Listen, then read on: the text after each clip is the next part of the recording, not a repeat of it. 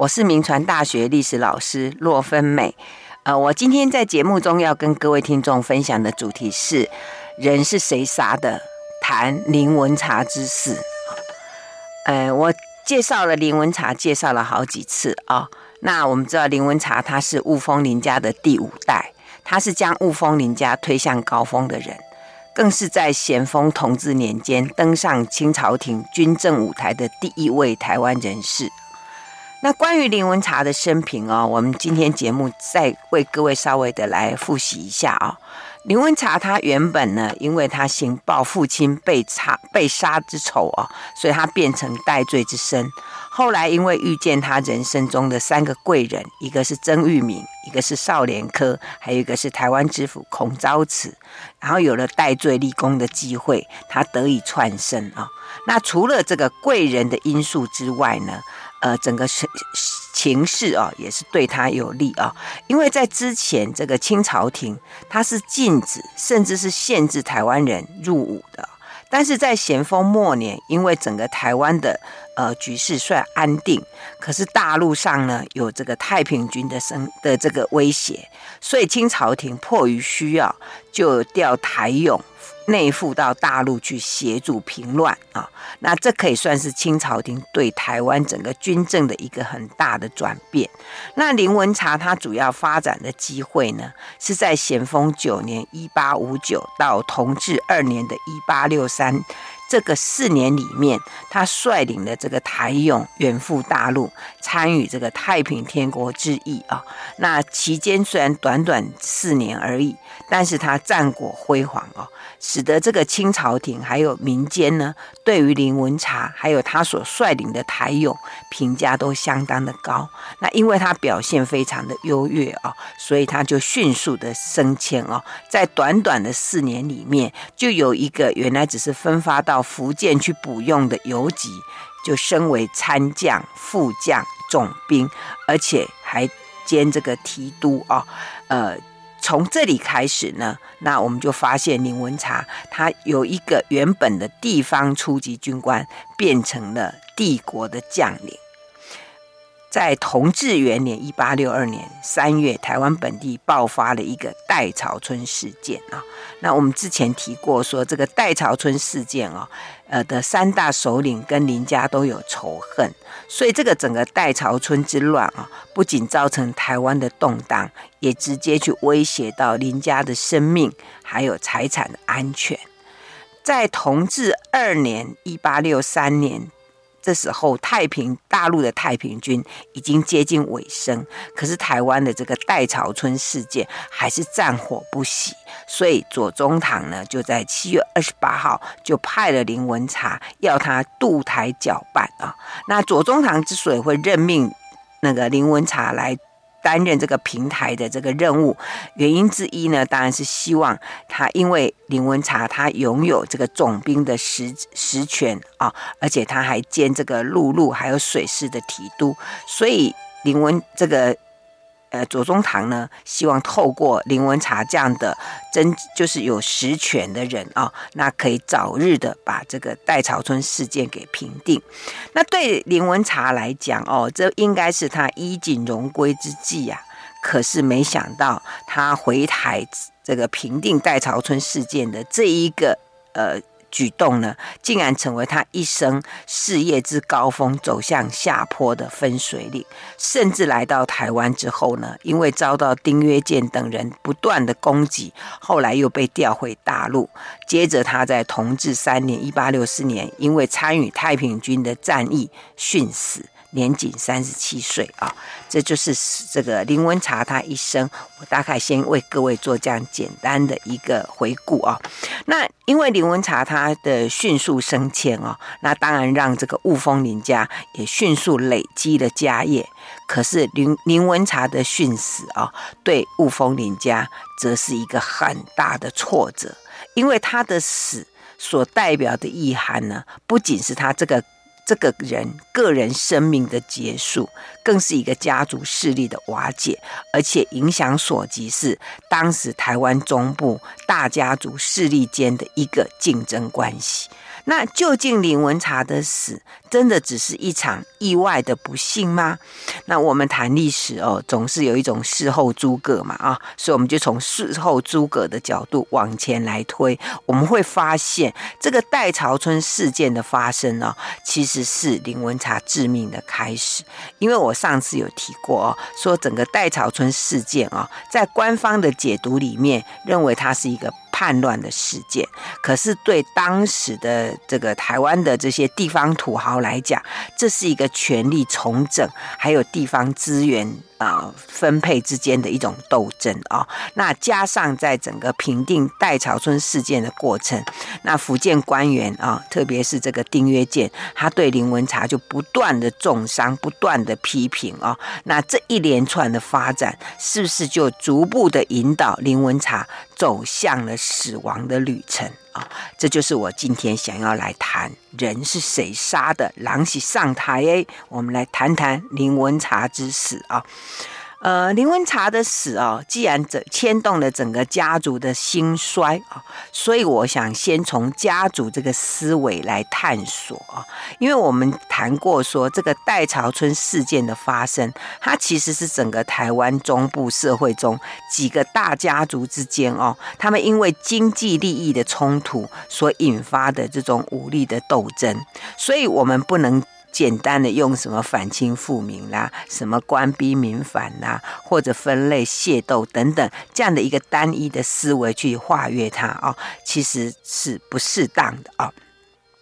而且呢，当时清朝官方跟地方土豪之间啊，他们联手来平定了戴潮春事件。可是，在这个平定戴潮春事件之后呢，也造成了整个雾峰林家在台湾中部的势力被压抑了。所以，可见这个戴潮春事件的发生呢，对雾峰林家的发展是非常有影响啊。所以我这里不断的在谈家族、家族、家族。那到底这个家族这个思维啊，在整个传统的中国社会，或者在当时的台湾社会，他的角色是什么呢？啊，所以我们稍微来谈一下这个所谓的家族这样的一个概念啊。按照这个黄富三教授的研究，他说中国人为什么这么重视家族啊？最主要有两个理由。一个就是说，整个专制王朝哦，它是有赖这个紧密的家族组织来维护帝国的秩序啊。因为我们知道，在中国历史上，呃，作为生活共同体的家，跟原本政治共同体的国，它本来就有一种密不可分的关系啊。因为专制专制王朝，它也是以家为国之本。啊，那当然，这样的一种统治方式，主要是希望透过这种呃，我们人类最原始也最前有前这个。紧密的这种血缘组织来达到控制国家的呃这个全国人民的目的啊，所以历代的王朝都非常的强调这个孝道哦，然后也赋予家长对这个家族成员有一种绝对的权威，那以维护这个家庭的伦理啊，进而呢能够来巩固王朝的统治哦，所以家里面的家长跟国家的国君啊，这种所谓父权跟君权，它其实是不可分的啊。所以帝王称为父君，也就是国家的大家长；那家长称为家君，就是家中的小皇帝啊。那我们知道专专制王朝呢，它也推行族长制啊，就是聚这个聚族而居的这个大家族啊，是一个国家很重要的一种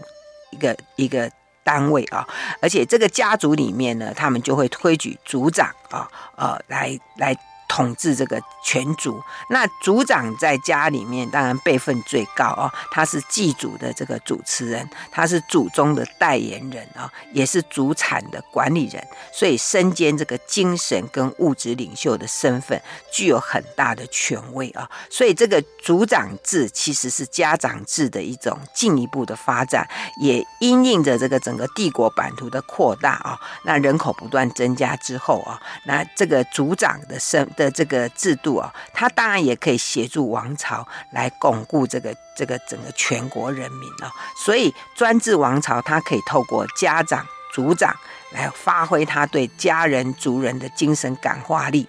啊，还有他的实质的统治力，这样子可以维持维持一个专制王朝帝国的秩序啊，这就是为什么中国人这么重视家族的第一个理由。那第二个理由，我们会发现，就是所有的这些士大夫啊，或者富有的家庭，他们很喜欢维持一种大的家族制度啊，也就是不要去分财产啊，就是把这个家族的财产把它整合起来。那当然不要分财产，一来呢可以节省那个家里的这个。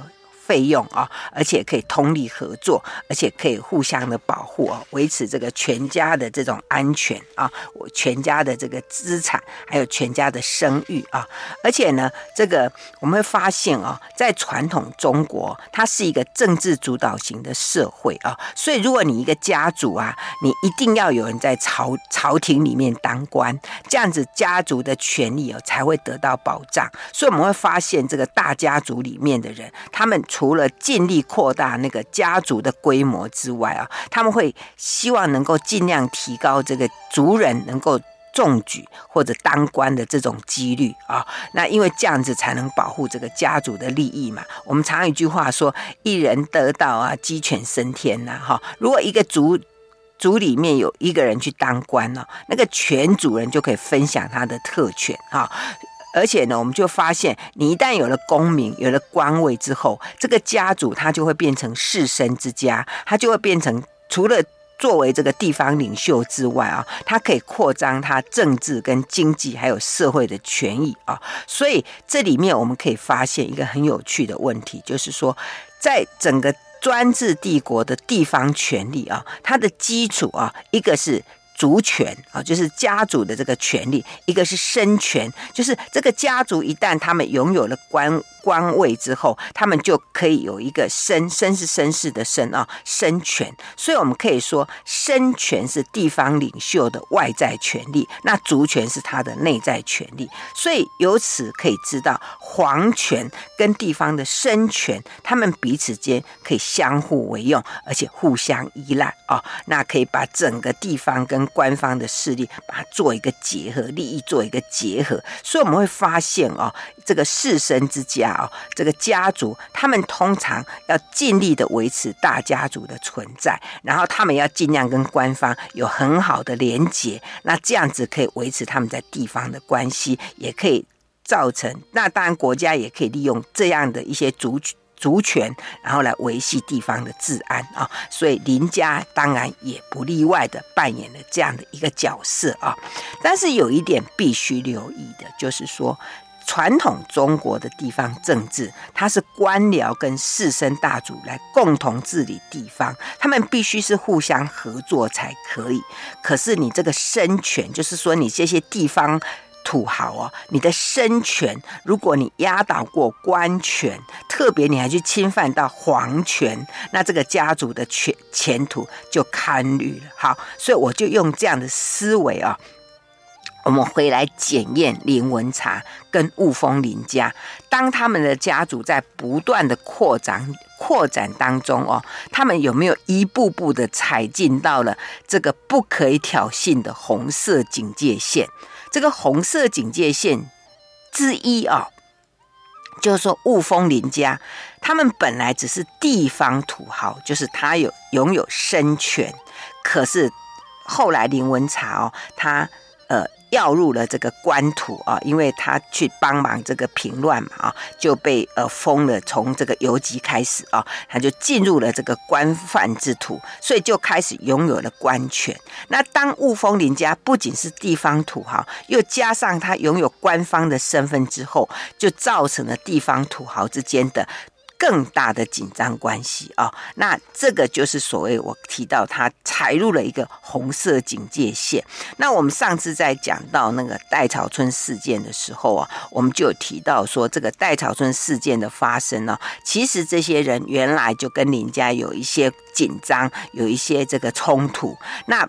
在这个林文茶他迈入官途之后，那他们的权力越来越大啊，所以我们会发现啊，这个当时林家的敌对势力就趁这个林文茶、林文明兄弟他们率着台勇到大陆去协助太平军的时候，就是整个雾峰林家防务比较空虚的时候，而且加上呢，当时清朝廷也在忙着打太平军，所以他们才会有这个这一个戴潮春事件的发生啊。所以在这里面，我们也发现说，呃，对于这些呃这个戴潮春事件哦，那当时清朝廷的处理方式呢，他是给予台湾当地的其他的土豪一些所谓义民还有义手啊，那给他们这样的身份，那就由他们来帮助官方来平定台湾的乱世。那为什么这些地方土豪愿意呢？因为如果他们可以协助官方，他们就可以像雾峰林家一样，就。获得了官方的这个这个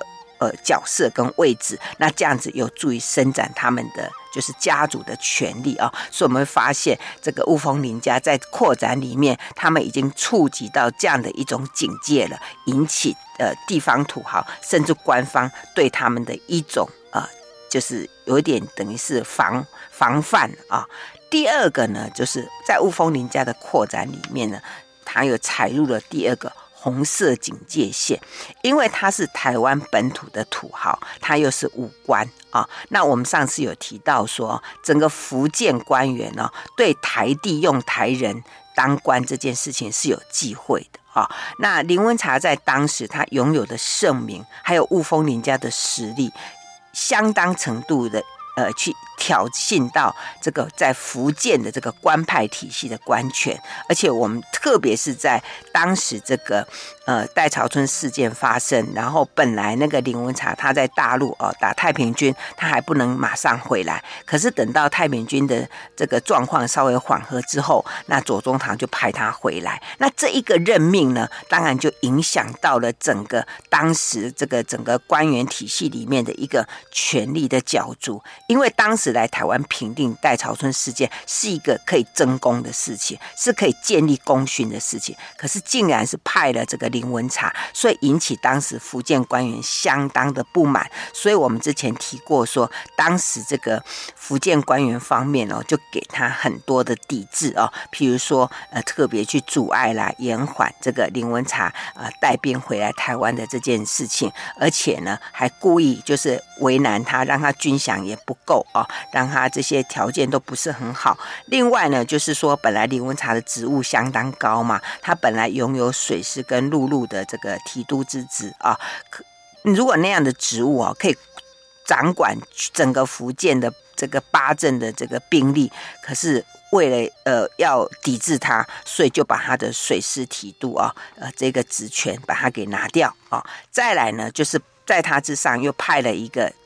丁曰健啊，来担任这个台湾道啊。那虽然这个台湾道是一个文官，但是呢，给他兵力、军饷，哈，然后来让他来督办全台的军务，来抵消你这个林文茶的职权啊。所以这就是当时因为为什么要这样子做呢？因为当林文茶他带着他的官权。回到家乡，那看起来好像是替官方来平定这个戴潮春事件，可是问题是，这个事件是他们家的家族的一个一个。跟其他家族之间的一种呃势力的一个争斗啊，所以呢，看起来又有点像要会有假公济私的这种疑虑，所以这样的一种情况呢，当然给他的政敌很大的一种攻击的理由。所以当林文茶回来台湾参与这个戴潮春事件的评定的时候啊，这个丁曰健就不断的对他对林文茶还有他所率领的台勇不断的提出攻击，不断的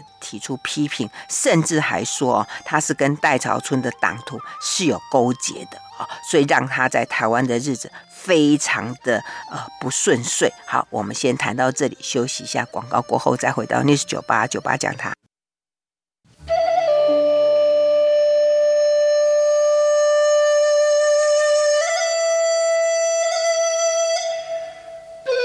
欢迎回到 News 九八九八讲堂，我是洛芬美。我今天在节目中跟各位听众分享的主题是：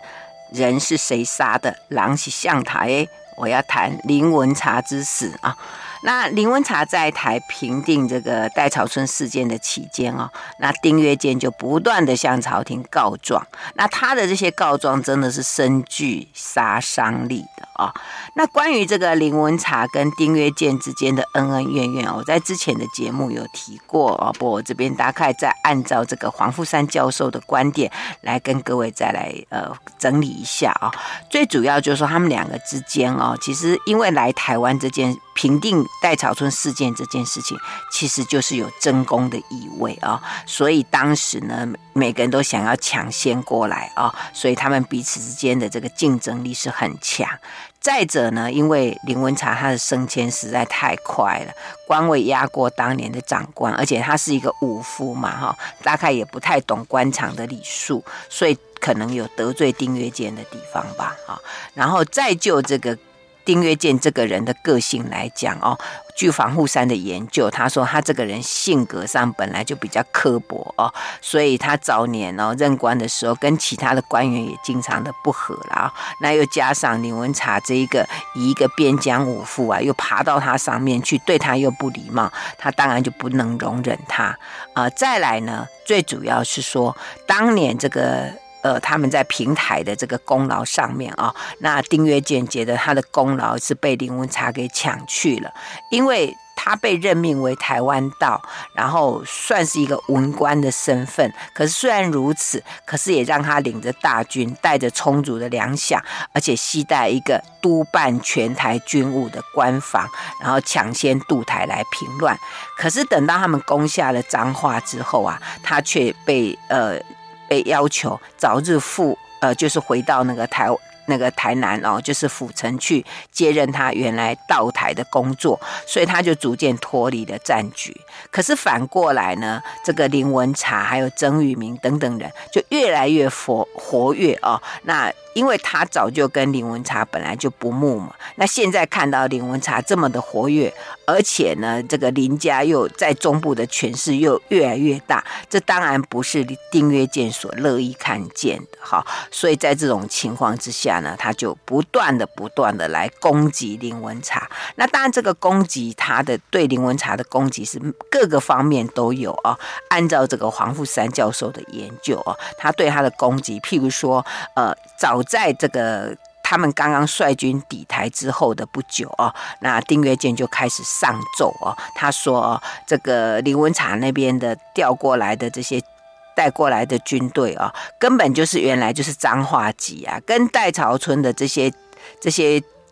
就是敌营哦，根本就熟门熟路的，所以你让他们回来，其实非常的危险啊，而且还这个致函给这个他的老板徐宗干哦，跟他说这个林文茶哦，军事行动很迟缓呐，他经常都是不把这个军情哦去上去报告哦，而且捏造这个军功啊，甚至说哈林文茶他们因为祖籍是漳州嘛，那跟这个呃戴朝春他们都同。同籍贯的哈，所以他根本就不会去彻底的消灭这个戴草村这些呃敌党啊，所以以上看起来啊，我们可以发现就是。丁曰健对林文茶跟他所率领的台勇，呃，不仅是提出批评，甚至还指称他们之间是有勾勾结的哈。那这样的指控真的很毒。还好这个左宗棠哦，他了解说他们两个人中间本来就有私人的嫌隙，所以对丁曰健所提出的这些批评控诉，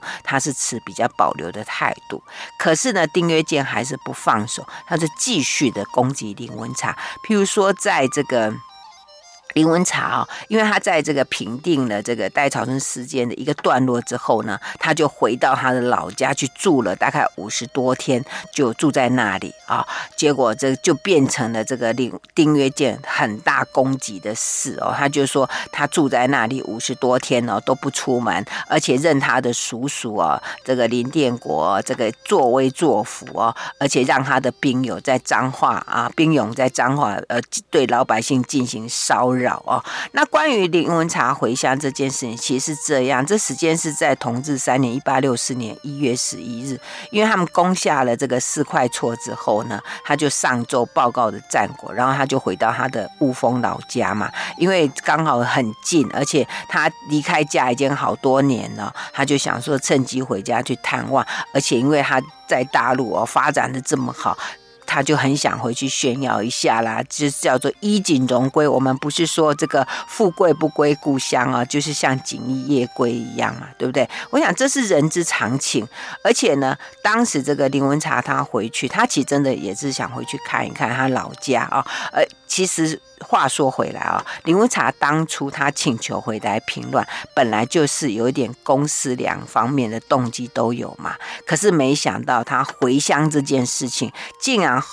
变成这个丁曰健攻击的理由，呃，而且甚至影响他他后来整个的命运哈。我想这大概是林文茶做梦也没有想到的事情吧啊。可那因为丁曰健不断的对这个林文茶提出这么多的攻击，所以左宗棠就想说，既然他们两个这么样的水火不容哈，所以刚好当时这个整个。中国大陆啊，这个太平军的余党又起来，所以他就想说，好吧，那就干脆吧林文茶调回来好了，不要让他停留在台湾。所以他在同治三年（一八六四年）四月十三日，他就呃出了一个诏。那个命令哦，就是要这个林文茶回来啊。那当然，他提了几个比较漂亮的理由了哈。他说，现在这个江西省太平军的余党哦，就闯入了福建延平府啊。那延平呃，这个福建提督啊、总兵啊那边的官员哦都没有办法处理啊，所以要林文茶回来处理啊。那当然，这理由还蛮漂亮的。那另外，也就是说啊，台湾哦局势已经差不多了啊，所以呢，不用再。两个人都留在那边，那李文茶你可以回来了哈。而且呢，他觉得如果这两个人在台湾哦，这样子吵来吵去也不是办法，所以就还是请他回来好哈。所以看起来好像清朝廷方面已经有接受了这个丁曰健的这个意见，所以就。要林文茶回大陆，可是林文茶并没有马上回去哦，因为第一个方，他一方面他不想太早离开台湾，因为他家里的事情真的还很多还没有处理完，而且。再一方面呢，这个戴潮春事件的余党并没有完全平定，所以林文茶就不断的拖延这个回大陆的时间啊。那因为他不断的拖延，所以这个丁曰健就越看越不顺眼，因为他好不容易才说服他的上级支持，然后才下令来把这个要林文茶回大陆。可是现在林文茶又找到了理由，又不回去了哈，所以这个这个丁曰健就开始又继续。这个猛攻哦，继续来批评。那因为当时哦，这个让这个林文茶可以呃，就是延延迟回大陆的一个理由，就是彰化的乱世又起来了啊、那所以林文茶就说啊，不行，这个乱世又起来，我要留下来平定这样。所以丁曰健就进一步的去攻击这个，不仅是攻击林文茶，而且他去攻击这个雾峰林家。他说哈、这个乱党会再起来，根本就是。这个林文茶刻意的，为什么？他说，因为哈，他们林家哈，呃，特别是讲说这个林文茶的叔叔啦，林典林典国，说他这个去抢人家的田田产啊，那所以造成这个众怒啊，就引起很大的冲突。而且呢，他说这个呃林文茶他所带来的这些。军人哦，本来他们就是这个地方的人啊，而且呢，他们本来就不想要回大陆，所以故意在边拖来拖去啊。所以意思就是说，呃，如果林文茶继续留在台湾，根本对平乱无益，而且会引发更多的事端，所以就希望这个官大陆官方可以赶快把林文茶给调回去啊。所以在这个丁曰健不断的这种抨击之下，那清朝廷就。啊，就一直下命令，就说叫林文茶赶快回去，赶快回去，甚至给他期限，而且左宗棠也不断的催促他。所以林文茶在这种状况之下，他终于说：“好吧。”他所以就在五月之间，他就上了一个一封信给左宗棠，说：“我一定会回去啊！”就是他就说：“我会回去了，安心了啊！”但是即使是这样哈，丁曰健还是。不轻易饶过他，只要没有看到林文茶离开台湾，他就是要不断的、不断的攻击他。所以这个丁丁约健哦，一大串一大串的攻控诉里面归纳起来的罪状哦，就是林家趁平乱的机会加强自己土豪的力量，就是他不断的利用说要平乱，其实根本在扩充自己呃林家的势力。那这样的指控哈、难道真的只是这个丁约健他故意在那边呃？胡乱的这个控诉吗？呃，有没有一些事这个事实的地方啊？按照这个美国学者 Maskey 啊，他的研究，他说哈，其的确，呃，林文茶在这一段平回台平乱期间哦，林家的家产。的确扩展了许多，那主要的来源呢，就是那些跟林家作对的其他地方土豪。那因为林文茶他拥有官方的权利嘛，他可以借这个官方去评定之后，然后就把人家的这些地产，把人家给征收或者没收，呃，这样的一种方式，所以。就整个这个林文茶回台平乱的这样的一个过程哦，这个 Maskey 哦，他认为说，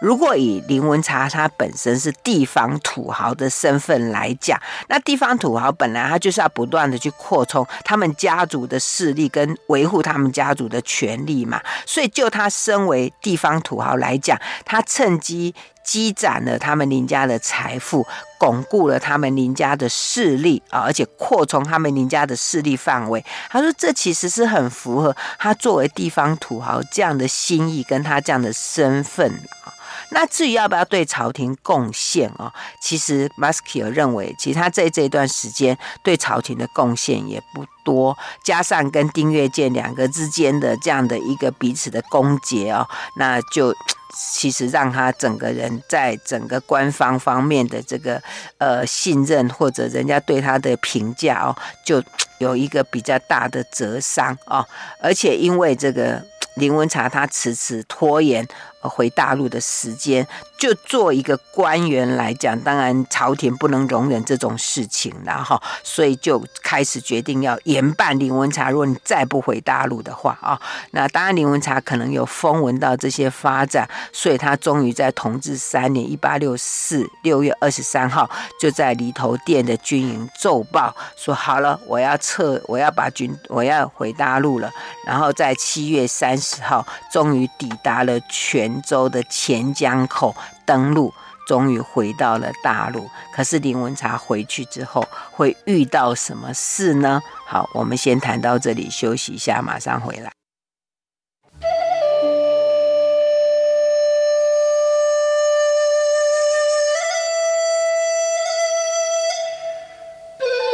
回到 News 九八九八讲堂，我是洛芬美。我今天在节目跟各位听众分享的主题是“人是上台诶人是谁杀的”，我要谈林文茶之死啊。那我们刚提到说林文茶被调回大陆啊，其实并不是因为大陆有什么样紧迫的军情。而是因为他在台湾跟丁月健还有这些福建官员不和啊，所以呃，迫于这个朝廷方面也不想要把他留在台湾，所以一定要把他调离台湾，让他回到大陆去。然后他回到大陆之后呢，他就去见这个许宗干。其实许宗干是丁月健的老板哈，也是呃。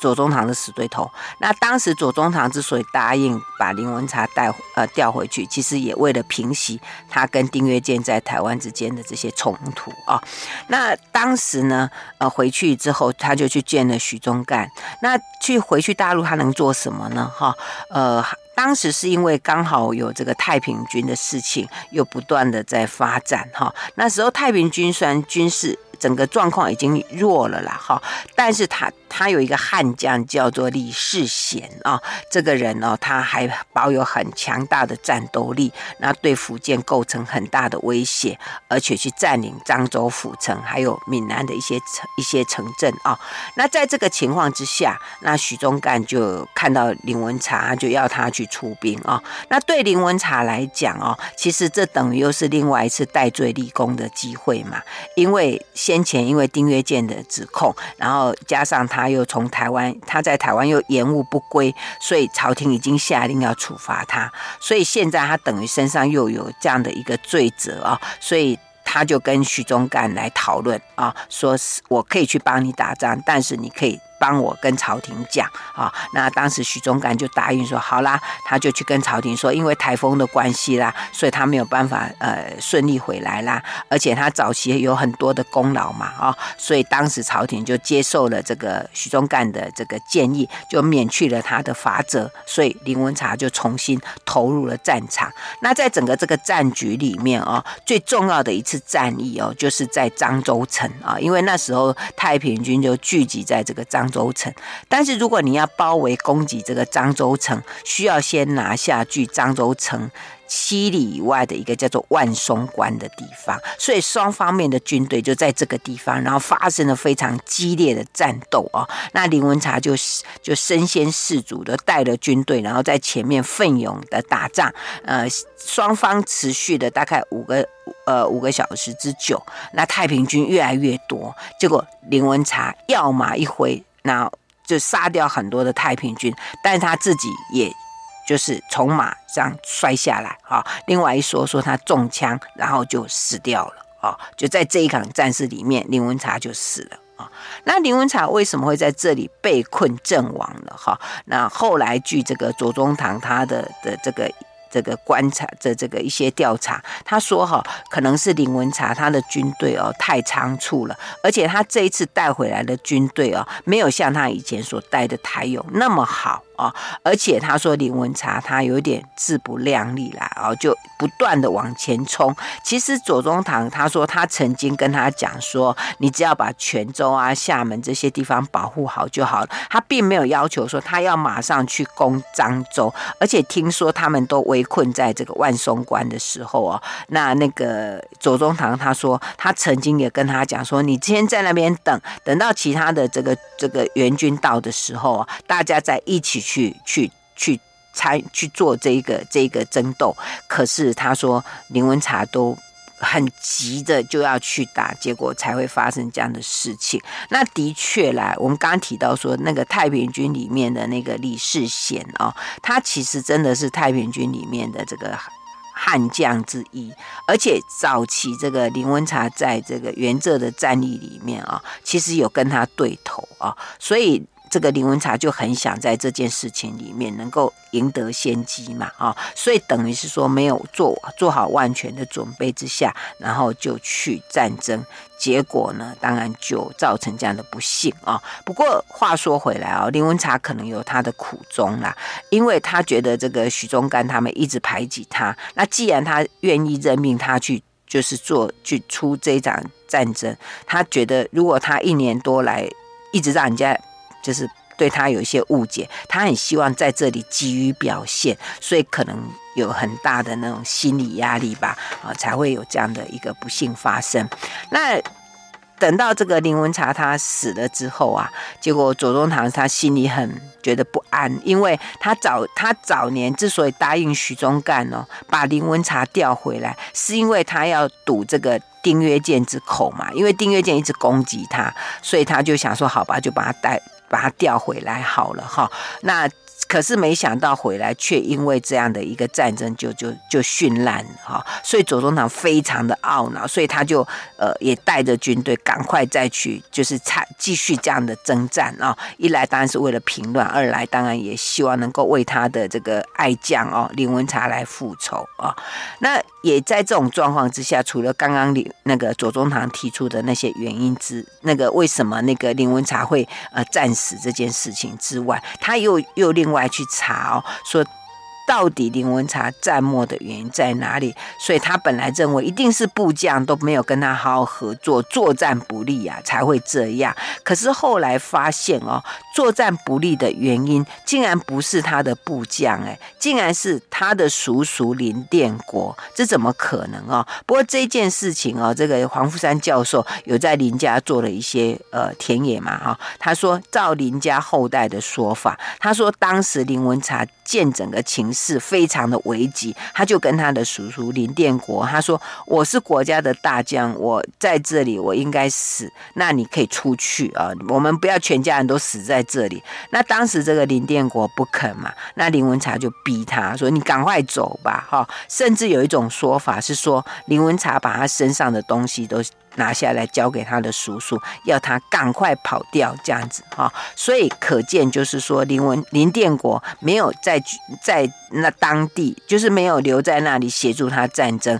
然后赶快脱离战场，这个可能性是有的，也许是林文茶要求他的吧哈。所以这是呃。当时他们的一个状况啊，那因为这个林文茶他们整个军队几乎是全军覆没，所以他的尸体其实根本就找不到，所以他到底是怎么死的哈？这个民间的传闻啊，记录很多。那有的说他是被斩哈，那有的说我刚刚提到说说他是这个中枪阵亡哦，从马上这样摔下来。那因为那个枪那个东那个字哦，呃，我们有时候是指那个矛嘛，对不对？那也是。一种枪，不过在林文茶列传里面哦，他就有记录，他说说林文茶未能突出重围，身中枪子，坠马倒地，那所以是中枪倒地。可是我们之前不是讲说林文茶他他们所带领的台勇，呃，他们都很会用火神枪吗？哦，他们本来就很会用枪的人，可是林文茶也枪法也很准呐，可是怎么会中枪死亡啊？这人真人生真是有点吊诡啊！那。再来，因为这个林文茶的尸体没有人看见啊，所以就有很多传闻呐。有的说哈，他是被抓了之后还被烧死哎啊。那有人是说，因为这个这个李世贤哈很。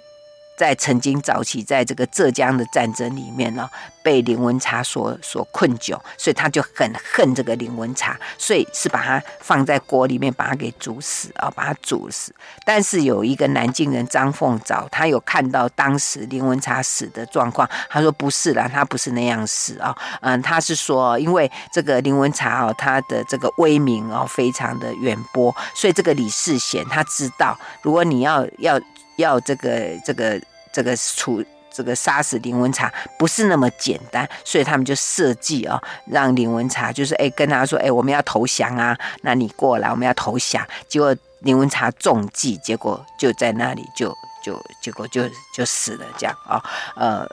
那另外还有一种说法啦，是说这个林文茶他当时因为军队。呃，兵力不够好嘛，就他们就被抓。可是被抓的时候啊，呃，他很镇定。那李世贤就叫他投降。那这个林文茶就非常生气，还踢桌子。好，那结果后来这个李这个李世贤就用那个用毒药哦，就是把他毒死。那毒死之后，还把身上裹布，然后给他灌油，然后给他。